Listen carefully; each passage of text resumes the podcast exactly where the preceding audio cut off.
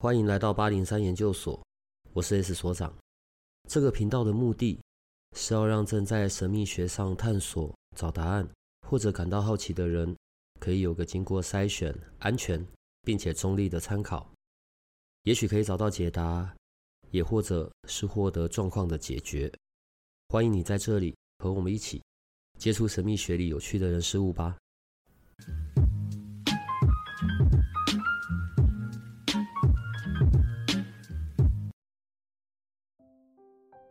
所以，请问你有办法把你的脚跟放到你的头后面吗？这是我遇到每个在学瑜伽的，我都很想问的问题。我做不到，真的。瑜伽是一个我一直觉得非常难的项目。好，然后在过去我们很少聊到瑜伽。嗯、我曾经尝试过，我只能讲尝试。对，光最标准的几个姿势，我我不知道怎么讲那个。你们你们在讲姿势，好像有一个名称嘛？对，光光几个基础的姿势，我觉得我就已经去掉半条命了，比跑步啊，比一些动态的运动还要累。但我们今天要聊的瑜伽内容不太一样，我们要主题会放在昆达里尼瑜伽上面。好，所以我现在先问的是，昆达里尼、抗达里尼，在讲的是同一件事吗？应该说就。翻译来讲的话，昆达里尼和康达里尼它是同一个词，嗯，但昆达里尼瑜伽就是另外一件事情。我一直以为全部都在讲着火的这件事，就是我练的这个瑜伽，然后你知道，就是脊椎上面那一条还是那两条蛇就会打通任督二脉，然后接着我就会在一个充满着各种强大能量的状态下，我现在不知道怎么形容，我只能用有有限的词词汇，对。可以先跟我们讲一下昆达里尼瑜伽是什么东西吗？昆达里尼瑜伽它其实是结合一个声音、手印、泛唱、呼吸法、专注点、体式、身心灵整合的瑜伽。也就是说，当你在这一堂课里面，你不是只有单纯做体式而已，嗯，你是在整个流动里面。那我们常态课的流程，前面会先调频。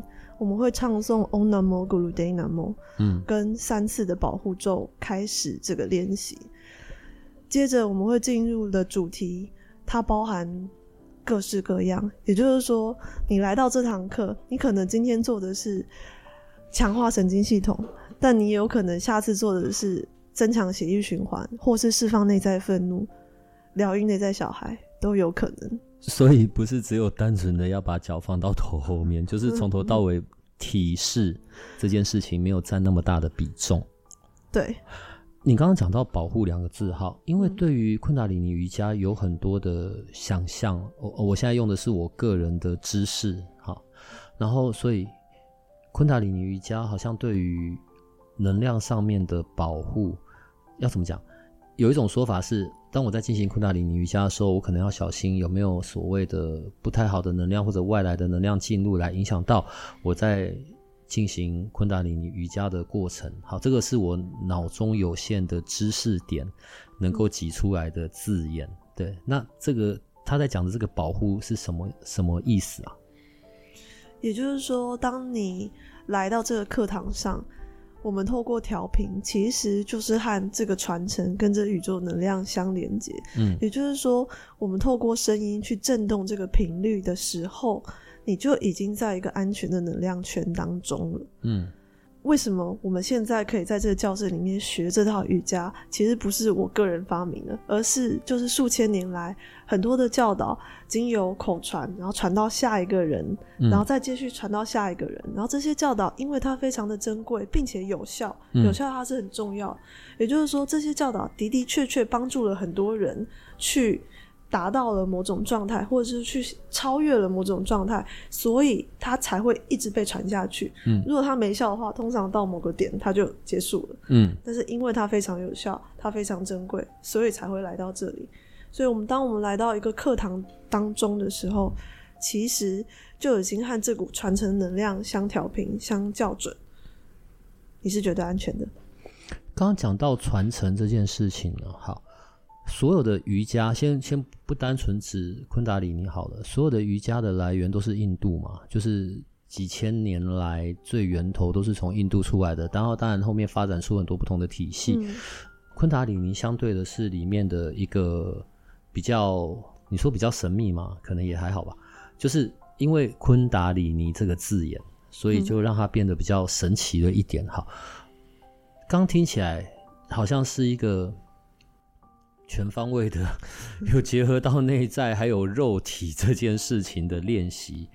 呃，中间的元素有手印啊、呼吸法、唱诵。手印是、嗯、是什么？是例如我要举起剑指，然后开始画符之类的。大家有看过，就是有些给老年痴呆的人建议是叫他们去打麻将吗？嗯，你讲老年痴呆的时候不要对着我，可以吗？好 或者是小朋友他在发展他脑力的时候，他们会给他很多玩具去抓。对。也就是说，其实你的手印，它其实连接你的大脑，它是可以活化你的大脑的。嗯，所以它并不是只说单纯一个剑指这样出去，而是透过手印，它其实是可以活化大脑，搭配你的唱诵跟 mantra 去改变你大脑的回路。跟我的什么？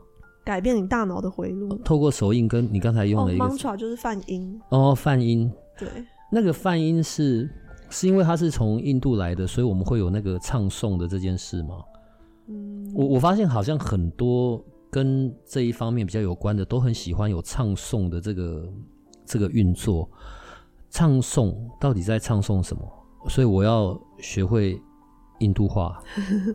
没有，其实这些 mantra 都非常的简单。嗯，但是这些 mantra 它有期待特定的频率，而且它背后有特定的意涵。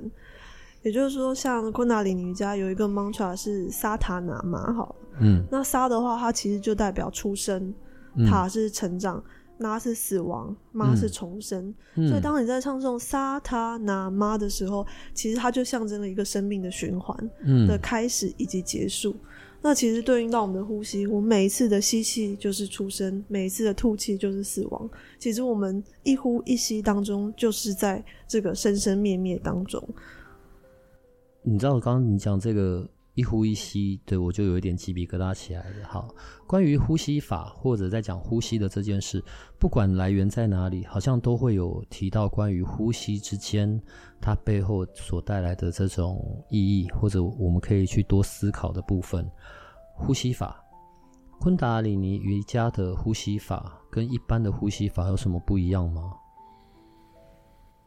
一般的瑜伽我接触的比较少一些，但是昆达里尼瑜伽的呼吸法有分蛮多种类的。嗯，那其中有一点是，他说，如果你一分钟能够呼吸一次的话，一分钟，对，你就可以掌控你的心智。一分钟，哎，也就是说，当你紧张的时候，你是不是会呼吸加速？嗯，那当你生气的时候，你的气是。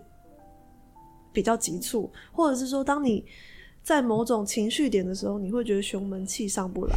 所以，其实呼吸这个字，它其实跟你的状态、你的情绪、跟你心智是有很大的关联的。一般人不会留意自己一分钟呼吸多少。你刚才讲这句话的时候，我就已经试着让我自己闭气，然后我就觉得我快要窒息了。它并不是完全闭气，它是吸气二十秒。止息二十秒，吐气再二十秒，这样你就可以一分钟呼吸一次。问题在我们日常生活里，我们不会有这种觉知，就是不会有对自己的这个这个要求，哎，所以才需要练瑜伽。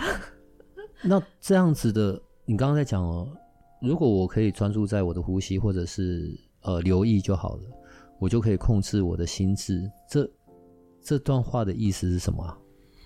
其实，当你专注在你身体的每一个状态里，不管是你的呼吸，或是你的念头，或是你情绪的升起，以及你的行动，你只要对这些事情有所觉知，它就是一个觉醒的征兆。也就是说，它就是进入一种瑜伽的状态。因为瑜伽的这个字，它的字根来自于连结，也就是说，将你的有限自我和无限的宇宙相连接。你不会只有是你自己这个状态，而是你和这个宇宙调平了。好，讲的有点抽象，没关系。嗯，随着你以后来的时间次数变多，就会越讲越清楚明白。从开始到现在还没有正式的介绍过。对，你刚才听到的声音是安蝶，安心的安，蝴蝶的蝶，安蝶嘛。然后在新竹有一个很有趣的身心灵教室了。我我暂时只能叫他身心灵教室，然后他的名字叫做和田玉，汗滴禾下土的禾，田里的田，遇到的遇，对，你可以上网搜寻得到。然后所以安蝶是和田玉的其中一位主理人。然后我们今天要聊的就是你知道昆达里尼瑜伽，你刚才有讲到关于传承的这件事情哦。所以在昆达里尼瑜伽的这一块，你的传承是什么？它的起最起头是同一个人，对不对？对，他是来自于 Yogi Bhajan。那 Yogi Bhajan 他其实是印度人，嗯，他很早的时候他就已经达到了某种，不管是觉醒的状态，还是说灵性很高的状态。那他早年的时候跟很多的大师学习，有些时候是在山洞里，那有些时候是在各个地方，反正就是。他学了这些教导，那这些教导其实，在很早前都是被秘密的保护着。嗯，也就是说，他的老师会告诉你：“哎，我教给你这个东西，你绝对不能告诉其他人，你要发誓，如果你交给其他人，你下辈子就会变成蟑螂。” 像这样，我以后。我以后不会随便踩蟑螂，对不起，里面不知道我包含了多少位转世的蟑螂，不好意思。好，请继续。对，好，那当时他在印度的时候，他发现很多人来印度想要寻求心灵的解脱。那个时间点是什么时候？大概是嬉皮的年代，六零年代。嬉皮士。嗯，OK，好。嗯，那。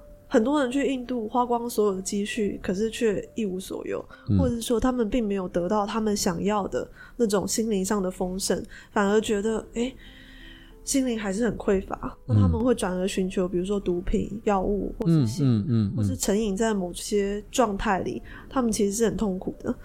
那 Yogi Bhajan 他看到了这种情况，他觉得哎，欸，他其实手上是有这些教导的，这些教导不应该被分享出，就不应该。保留在他身上，不应该被藏起来的。对，而且他也发现了，其实下个世代是保平年代。那保平年代，人们会越来越疯狂。疯狂的点在于说，这个时代就是一个资讯爆炸的时代。嗯，也就是说，我们每天要接收的讯息量是大于过去三十年前、四十年前的嗯模样。嗯嗯嗯。也就是过去你一天只要除草。种菜，然后跟某几个友人见面，嗯，就可以太阳下山了回家睡觉。可是你现在早上醒来，你除了要回来的讯息啊，公司啊，老板啊，爸爸妈妈啊，亲朋好友啊，或者是你要发文，各种讯息资讯爆炸，你的神经系统根本就是受不了，嗯，根本就是承受不住这种大量的资讯压力，嗯。那很多人因此病症就产生了，不管是忧郁，或者是沮丧，或者是想要跟这世界切割，或者像日本有些简居，就是你就在家里，他就足不出户，完全不想跟这世界有连接。他们并不是真的想这么做，而是他们不知道该怎么办才好，所以他们封闭了自己，那也是一种病症。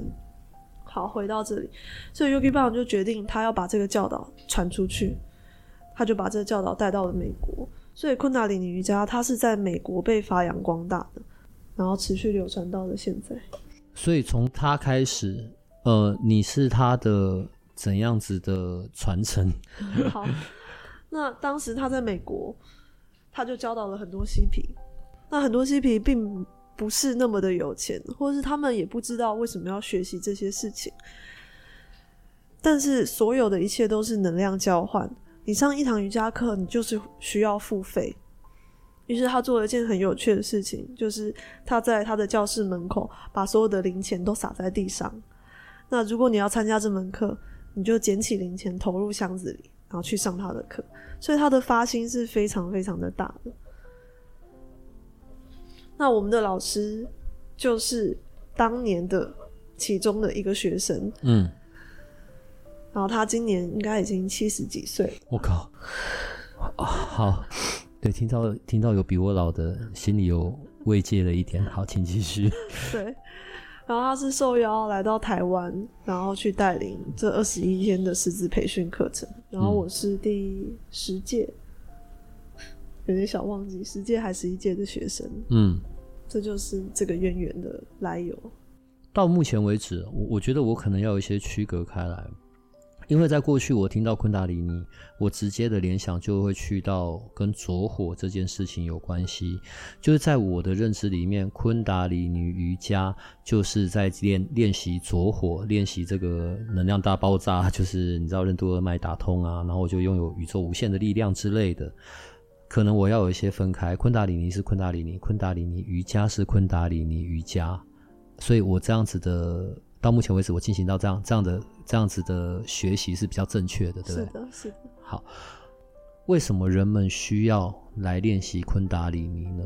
因为如果体式、体位好，然后手印，然后呼吸法、唱诵，我的问题是一个完整的昆达里尼瑜伽的学习，它可以为我带来什么，或者创造什么？我会说昆达里尼瑜伽对我而言，因为我不知道其他的派别，嗯、算是一个非常快速的法门。那为什么需要唱诵呢？其实你会发现，唱诵它是风的元素，也就是说，如果你一辈子练一套瑜伽，它比较偏向土元素，也就是说，你在这个体式里面找到你的平衡，透过你的呼吸，透过你的觉知，你精炼你自己，你一样可以达到开悟。可是现代的人并没有那么多的时间在山洞里，或者是很专注的在一件事情上休息，比如说修炼的修，学习的习。嗯，所以他们可能每天只有五分钟的时间，或是半小时的时间去做一套瑜伽，或是透过。唱诵的方式去提升自己的频率，因为其实唱诵它就是一个频率，你的所思所言所行，它都是一个意念。也就是说，当你每天在想一件事情的时候，你的负面、正面，或是好或坏，它就像一句 mantra 一样，就像一句梵音。你觉得自己好，好，我很好，我很好；我觉得自己很糟，我很糟，我很糟。你都一直在重复这个 mantra。那当你透过 mantra，不管是什么样的 mantra。比如说阿弥陀佛啊，或者是或是阿门，或者是 观世音菩萨，或者是任何咒语，它其实都是一句 mantra，去重新塑造你的心智，去专注在一个更高的频率上，去达到一种状态。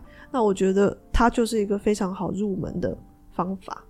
我前面的这个女子啊，我是觉得还蛮奇妙的，对，年纪那么小，哎、那是相较于我而言，所以很小了，反正三十几嘛。可是我们在谈这些的时候，里面所讲的一些东西，跟我们过去所提到过的，现在在讲的跟使用的工具或者派别就没有关系了。对，是很，我我觉得各门各派都中间都有一些很相通的部分。大哥，你才三十几，你是怎么踏上这个？这个道路的，因为你在做这些的教学，或者是呃持续的学习，已经很长一段时间了嘛？怎么会怎么会去让你 在青春年华的时候，却选择踏上这样子的一个道路呢？因为我知道安迪也不不只是关于昆达里尼瑜伽的学习教授，好像还有绘那个绘画，嗯，还有其他的的部分。好啦，我觉得我们这一段要来聊一下你了。为什么你会进入这一个这个旅程呢？觉得会踏上这个旅程的，绝对不是说啊，我过得很好，吃饱喝足了，所以 我想说我来玩玩看。不是，你们这一款人，我觉得都很无聊。我指的无聊，就是你知道，可以真的去吃饱喝足，或者去过很愉悦的生活的那些经历，啊、嗯呃，却没有那样子做，反而选择一个有点困难度的。或者有点，我觉得相较而言是麻烦的的那个路径。当然，这中间可能也包含一些自我追寻啊。对，嗯、所以你是怎么来到现在这样子的？我一开始学习瑜伽，单纯就只是因为我学校离瑜伽会馆很近。这是什么理？方便。好，嗯、对，就只是方便。然后那时候看到课表上有一门叫昆达里尼瑜伽，听说要穿白色，然后戴白头巾。我想说，哇，这什么好特别？就这样啊。然后我就去上了一门课，觉得哇，人数也太少了吧！一般瑜伽课要十几个人，这门课只有两三个人，老师也开。但重点不是人少的关系，而是一切都是体验。也就是说，当你在这门课上，你体验到的是来自于你内在的那种喜悦感，而这个喜悦就把你一直持续的带往下一个地方，这条路上。那很有趣的是，当时因为我们呃瑜伽会馆女生都会有共用的浴室嘛，然后我就看到一个老师就是走进来，然后就非常非常的漂亮。然后就跟老师说：“老师，你也太美了吧！我也好想要以后练瑜伽像你这个样子。”结果老师就微笑的告诉我：“当你持续的练瑜伽，你不会追求这些。”嗯，我以为要说，当你持续的练，你就会像这个样子。所以不是，不是追求这些。不是，他就那一句话，我觉得印象非常深刻。你练瑜伽，你不是为了要变得更美，当然美是附加的，可是那一种。状态是你很满意你自己，也就是说你很喜欢你自己，而且能够把这样子的品质跟频率也分享给其他人，超乎了美跟丑的定义。然后后来我就持续的练下去，当然我也不是那么坚持的人。毕了业之后，我就没有离，就是没有住在那个地方，然后也离开台北。我有一段时间真的就是没有练瑜伽。然后直到因缘巧合，我又再一次的回来台北，然后再一次的去上昆达里尼瑜伽的课程。然后有一次在某堂瑜伽课的时候，老师就说：“好，我们现在看着我们的掌心，就是其中某个动作。”他就说：“诶，你的手掌上的纹路就是你的生命蓝图。然后你闭着眼睛去看着你的掌心，你看见了什么？或者说你去冥想，进入那种冥想状态，你感觉到了什么？”然后突然间，我感觉到我自己要成为一名老师，于是当下就泪流满面，觉得这套瑜伽实在太好了，我一定要把这套教导分享出去。就因为这个原因，所以我成为了老师。这中间还有其他关于你绘图静心的那个部分，还有其他的那一些是什么？绘画的这个部分是我从小就很喜欢画画。不过呢，就要讲到我可能国中、高中时的故事了，我怕太长，会不会？可以提一下啦，在我们的听众里，蛮多的，可能都有一些自己的召唤，他们甚甚至可能比我还在我更年轻的时候，他就已经知道那些召唤是怎么一回事了。可是有的时候可能不好意思讲出口，怕人家知道，或者自己还在一些怀疑的状态里。我觉得你的分享可能对于他们会是很有帮助的。如果要说我小时候的话，我比较算是一个不与人互动互动的小孩，嗯，所以绘画对我而言，它就像是一个避风港吧。因为绘画里面它有另外一个世界，你可以完全的沉浸在其中，嗯。所以画画就是一种抒发的方式。那我以前很长很长是画黑白的画，就是黑色以及白色，我很少会放颜色进去。嗯，甚至在我早期的时候，其实就跟一般年轻人一样，一直在想：诶，为什么我会这个样子？那为什么我会在这个地方？以及为什么我会感到痛苦？有段时间。我就是把自己完全的放在绘画里，还有，这样就讲到我学习佛法之类的，就另外一块了。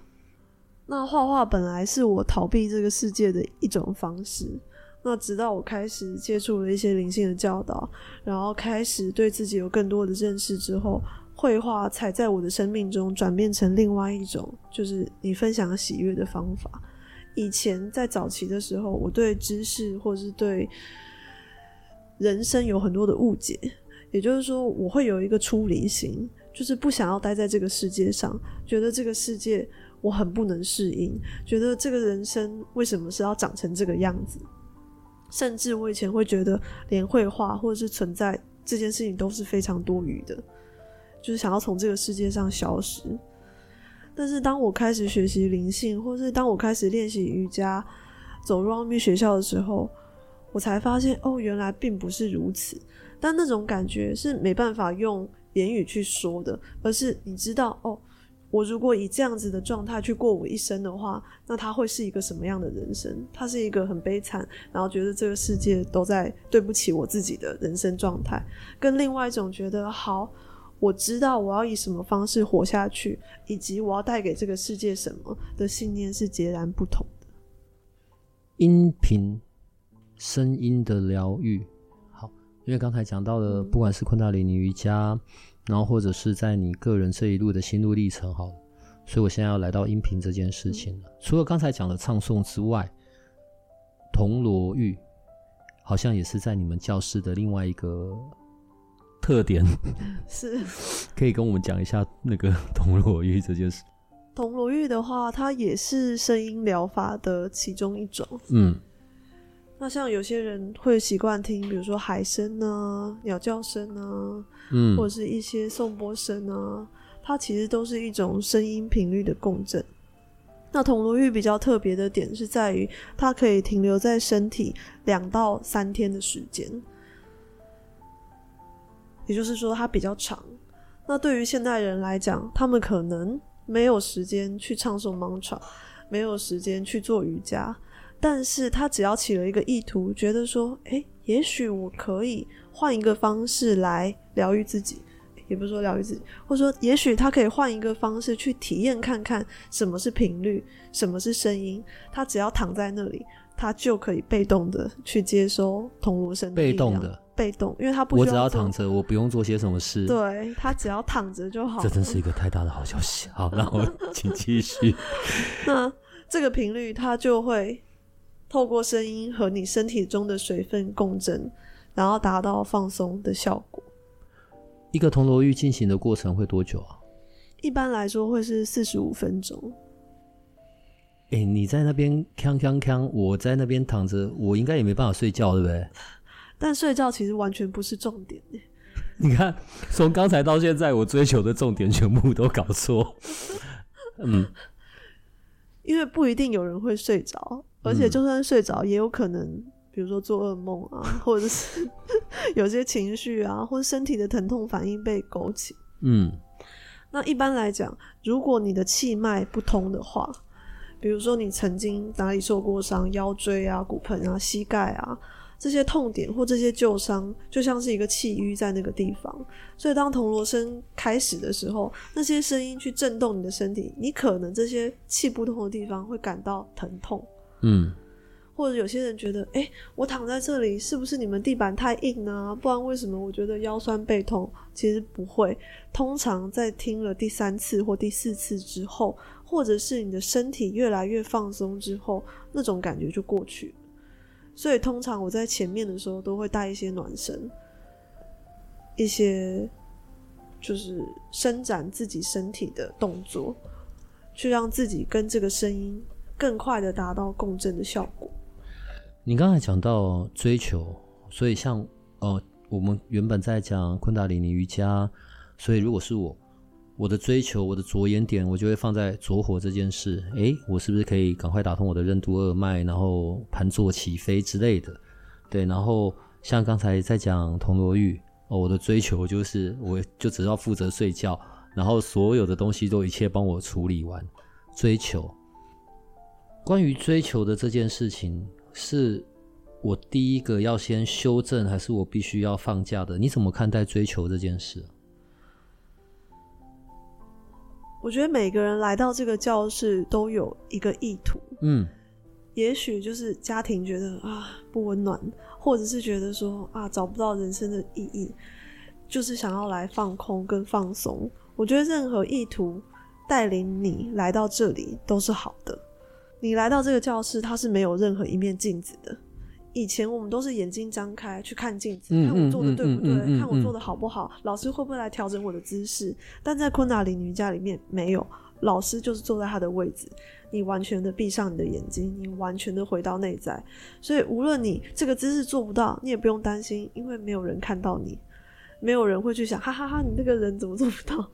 哈哈哈！你为什么没有把你的脚放到头后面？对对对，我可以这样。没有，甚至是当你在瑜伽垫上升起的任何情绪、信念跟反应都是好的。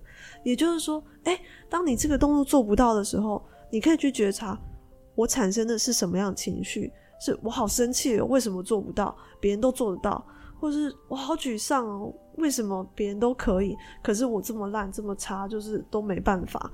以及任何身体上的疼痛，都是你可以去觉察的点，没有好或坏。你在每一个状态里，都是一个觉察的机会，都是一个很好去和你内在的灵性连接的方法。刚在最前面的时候有讲到说，呃，昆达里尼瑜伽它是一个非常流动的，这个流动它指的是什么？是我们在上课前我会呃旋转跳跃闭着眼 之类的，还是它的流动指的是什么？我觉得那一股流动是一种你和你内在灵魂的连接，它是难以言喻的。很多学生会说：“诶，上完这门课之后，我觉得更放松了，我觉得更轻松了，我更跟我的身体在一起。”那像有些学生会说：“我上完课之后回家大哭了两天。”啊，做完这个动作之后，我觉得心里就是有一股感觉非常的不舒服。然后我持续的去看，才发现哦，原来我以前都很常委屈我自己。都很要求我自己，我很少为我自己做点什么，所以那种流动是就像是你的气脉，它本来可能有些阻塞的地方，透过这个过程，你身体的律动，以及透过这个 mantra 声音的律动，它慢慢的梳理你自己，就是这股流动。讲到上课这件事啊，我觉得在和田玉的经营方式也还蛮奇妙的吧。常规课三千六，就是。好，我我过去啊都觉得以为可能上某一堂课或什么的，就是一个金额学完一堂东西嘛。可是你们好像不是这样子，三千六，然后三个月内上完八堂课，或者是三千九，然后三个月内六堂课，那个是深度课，瑜伽加上铜锣，或者是长期的六千五，然后十六堂课，对，一样有瑜伽加上铜锣铜锣浴。为什么会是这样子的经营方式？其实还蛮亲民的啊，我认真讲，对，对，但你应该会饿死吧？嗯，会会饿死。